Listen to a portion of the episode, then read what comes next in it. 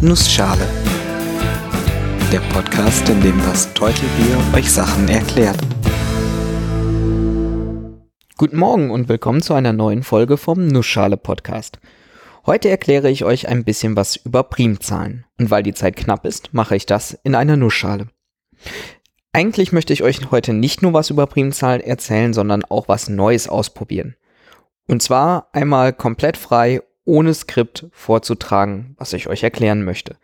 Natürlich habe ich mich vorbereitet, ich habe recherchiert und mir Stichpunkte gemacht und viele in meinen alten Unterlagen gekramt, aber ich habe die Sätze nicht komplett ausformuliert, sondern, naja, erzähle frei vor mich hin, was ich hier an Stichpunkten notiert habe. Mich würde interessieren, wie ihr das findet, ob das für euch angenehmer ist, weil es da nicht so gestelzt klingt, oder ob euch die ausformulierten Skripte lieber sind. Hinterlasst mir doch einen Kommentar mit eurem Feedback, das würde mich sehr freuen. Okay, los geht's. Primzahlen.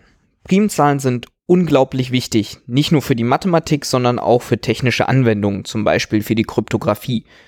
Aber bevor ich euch erkläre, was es damit auf sich hat und wie Primzahlen in der Mathematik behandelt werden, erkläre ich euch erstmal, was eine Primzahl überhaupt ist. Erstmal können nur ganze Zahlen Primzahl sein, also 1, 2, 3, 4, 5 und so weiter. Und keine Bruchzahlen, also 2 Drittel oder 0,67. Und Primzahlen sind auch nur Zahlen, die sowohl durch sich selbst als auch durch 1 teilbar sind, aber durch nichts anderes. Also die Zahl 7 ist durch 1 und durch sich selbst teilbar. Wenn ich durch 2, 3, 4, 5 oder 6 teile, kommt irgendwas Krummes raus. Und auch natürlich jede andere Zahl, die größer ist als 7, liefert mir ein krummes Ergebnis, wenn ich 7 durch sie teile.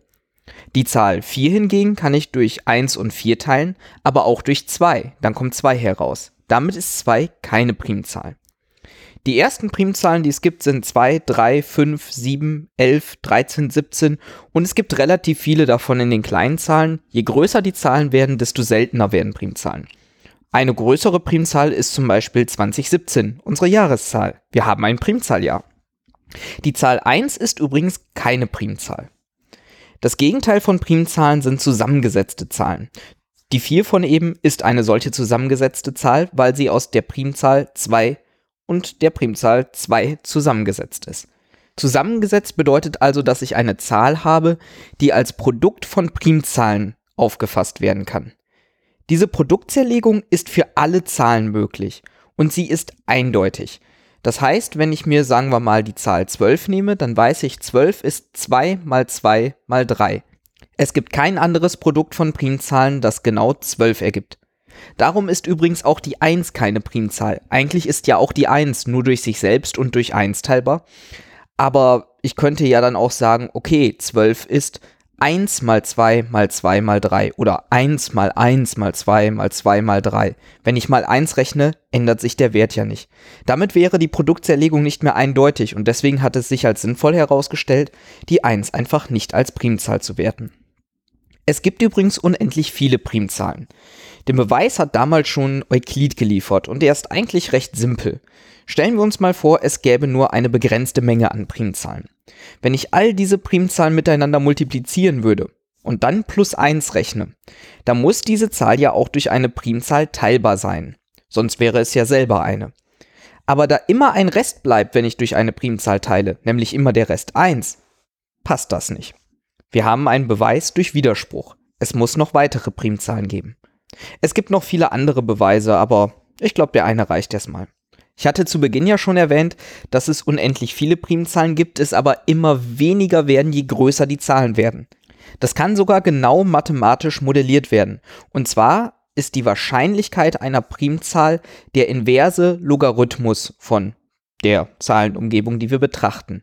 Das heißt, je mehr Ziffern eine Zahl hat, desto geringer ist die Wahrscheinlichkeit, eine Primzahl dort zu finden.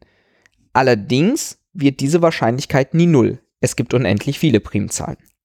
Primzahlen sind ein faszinierendes Teilgebiet der Mathematik und viele Fragestellungen rund um Primzahlen sind bis heute noch ungelöst. Zum Beispiel die Frage, gibt es unendlich viele Primzahlzwillinge? Primzahlzwillinge sind Primzahlen, die sich nur um zwei unterscheiden, zum Beispiel 5 und 7 oder 11 und 13 oder 17 und 19 oder 1997 und 1999. Die Frage ist, gibt es unendlich viele von diesen Primzahlpaaren? Bis jetzt konnte man diese Frage noch nicht beantworten. Oder die Goldbachsche Vermutung. Ist es möglich, jede gerade Zahl größer als 2 als Summe von zwei Primzahlen darzustellen? Auch diese Frage ist bisher ungelöst. Was natürlich wichtig ist, wenn man mit Primzahlen arbeiten möchte, ist, Primzahlen zu finden. Das Finden ist meistens gar nicht so leicht. Oft wird stattdessen einfach eine Zahl überprüft. Ist es eine Primzahl? Haben wir eine Primzahl gefunden? Ist es keine? Gucke ich mir die nächste Zahl an, überprüfe sie und so weiter. Um zu überprüfen, ob eine Zahl eine Primzahl ist, gibt es viele Wege. Zum Beispiel das Sieb des Eratosthenes. Beim Sieb des Eratosthenes streiche ich einfach alle Zahlen, die das Vielfache einer anderen Zahl sind, raus. Wenn ich mir beispielsweise die Zahlen von 1 bis 100 angucke, dann streiche ich erst alle Vielfachen von 2 raus, dann alle Vielfachen von 3. Alle Vielfachen von 4 habe ich schon rausgestrichen, denn das sind ja auch alle Vielfachen von 2. Und so weiter. Das Ganze mache ich, bis ich Wurzel der größten Zahl erreicht habe, die ich mir angucken möchte. In diesem Fall also Wurzel 100, 10. Und alle Zahlen, die übrig bleiben, sind Primzahlen. Es gibt noch klügere Verfahren. In der Kryptographie wird zum Beispiel oft das Miller-Rabin-Verfahren benutzt, was allerdings nicht genau sagen kann, ob eine Zahl eine Primzahl ist. Das Verfahren kann nur mit Sicherheit sagen, diese Zahl ist keine Primzahl oder sie ist sehr wahrscheinlich eine Primzahl. Damit fällt es in die Kategorie der probabilistischen Verfahren. Es gibt auch deterministische Verfahren, zum Beispiel das relativ neue AKS-Verfahren, das sogar in relativ geringer Laufzeit berechnen kann, ob eine Zahl eine Primzahl ist. Wie genau das Verfahren funktioniert, möchte ich euch jetzt hier aber ersparen. Ich hatte eben schon gesagt, dass man einfach alle Zahlen durchgeht und guckt, welches davon eine Primzahl ist. Das Durchgucken kann man auch noch ein bisschen klüger machen. Es gibt nämlich bestimmte Eigenschaften von Primzahlen, die es erleichtern, andere Primzahlen zu finden. Ein Beispiel dafür sind die Sophie-Germain-Primzahlen. Diese sind Primzahlpaare, die jetzt nicht direkt nebeneinander liegen, sondern die Eigenschaft haben, wenn die Zahl p eine Primzahl ist, dann ist auch die Zahl 2 mal p plus 1 eine Primzahl. Diese Eigenschaft wird zum Beispiel im AKS-Verfahren genutzt. Dann gibt es die Mersenne-Primzahlen. Mersenne-Primzahlen haben immer die Form 2 hoch n minus 1 für irgendeine Primzahl n. Das funktioniert für relativ viele Zahlen, die ich für n einsetzen kann. Das erste Mal, wo es nicht funktioniert, ist bei 2 hoch 11 minus 1, was 23 mal 89 ist. Die Mersenne-Primzahlen sind auch die Primzahlen, die genutzt werden, um möglichst große Primzahlen zu berechnen. Die größte aktuell bekannte Primzahl, 2 hoch 74.207.281 minus 1, ist eine solche Mersenne-Primzahl. Sie hat 22 Millionen Ziffern. Beim Recherchieren für diese Episode ist mir aufgefallen, dass viele der Eigenschaften, die ich kannte, als ich Primzahlen zum Beispiel in meiner Kryptographie-Vorlesung gebraucht habe, auf Deutsch gar nicht benannt sind. Auf Englisch scheint das Ganze wesentlich differenzierter zu sein. Zum Beispiel gibt es die Primorial Primes. Diese sind Primzahlen, die aus dem Produkt aller Primzahlen bis zu einer bestimmten Nummer plus oder minus 1 entstehen. Kommen wir ein bisschen zu den Anwendungen. Ich hatte ja schon gesagt, dass gerade die Kryptographie stark auf Primzahlen basiert. In der Folge über Kryptographie habe ich auch schon erklärt, dass es dabei häufig um Einwegfunktionen geht. Das heißt Funktionen, die relativ leicht in die eine Richtung durchzuführen sind, die umzukehren allerdings extrem schwer ist. Wenn ich zwei Zahlen x und y habe, die beide Primzahlen sind, diese miteinander multipliziere, dann ist das eine recht leichte Operation. Wenn ich eine Zahl x mal y habe, ohne x und y zu kennen und daraus x und y berechnen soll, dann ist das extrem schwer. Das findet zum Beispiel im bekannten RSA-Kryptographie-Algorithmus Einsatz. Es gibt noch andere Funktionen, zum Beispiel die Exponentialfunktion, deren Umkehrung, der Logarithmus, extrem schwer zu berechnen ist. Das kommt dann zum Beispiel beim Diffie-Hellman-Verfahren vor. Bei Kryptographieverfahren nutzt man oft sehr, sehr große Primzahlen. Bei RSA kommen zum Beispiel 2048 Bit lange Schlüssel vor. Das sind Zahlen, die ungefähr 650 Ziffern haben.